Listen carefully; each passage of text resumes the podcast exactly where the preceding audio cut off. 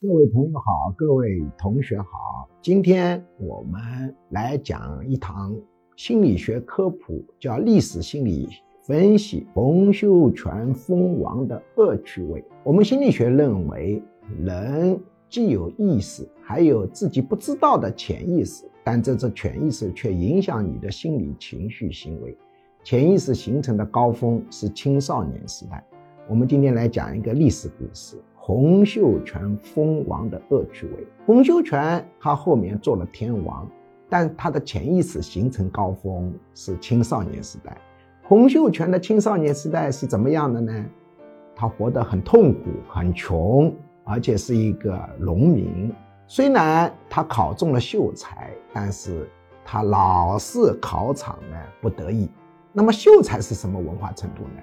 清朝末年的时候，对于国外。回来拿了大学文凭的，清朝政府就给予进士的头衔；而呢，拿了高中文凭就给予举人的头衔，拿了小学文凭就给予秀才的头衔。所以洪秀全，你看他写的诗，很像打油诗，水平不怎么高。看爷不欢喜一该长，两眼平视二该长。他就讲他的这些老婆，看见他脸上要不欢喜呢，就要。挨耳瓜子，眼睛平视要有挨耳瓜子等等之类的东西，反正大概是这种口气写的，不是很精准。我们可以看得出来，他就是文化程度是，啊，是字的，但是呢，文化程度不高。那么洪秀全由于他是很穷的出身啊，所以他特别喜欢搞公有制，因为为什么呢？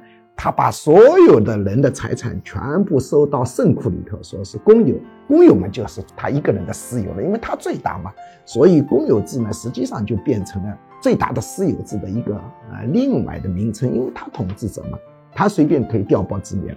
那么如何调动底下的积极性呢？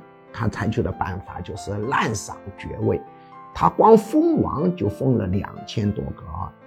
但是在这个封王的过程中，可以看出他的一个潜意识就特别抠门，所有的王爷都没有。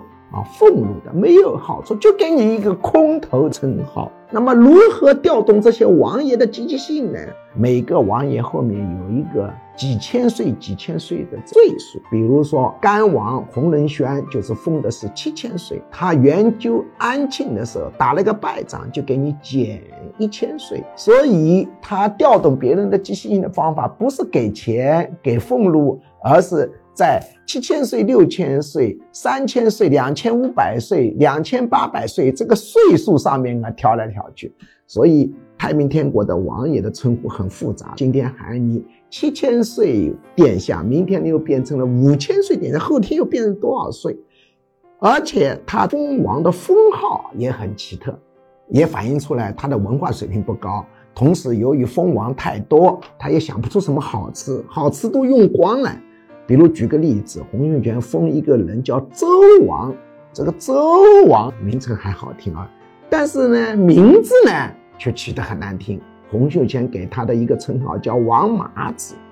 还有一个人呢，是一位猛将，呃，以前呢是卖春药的。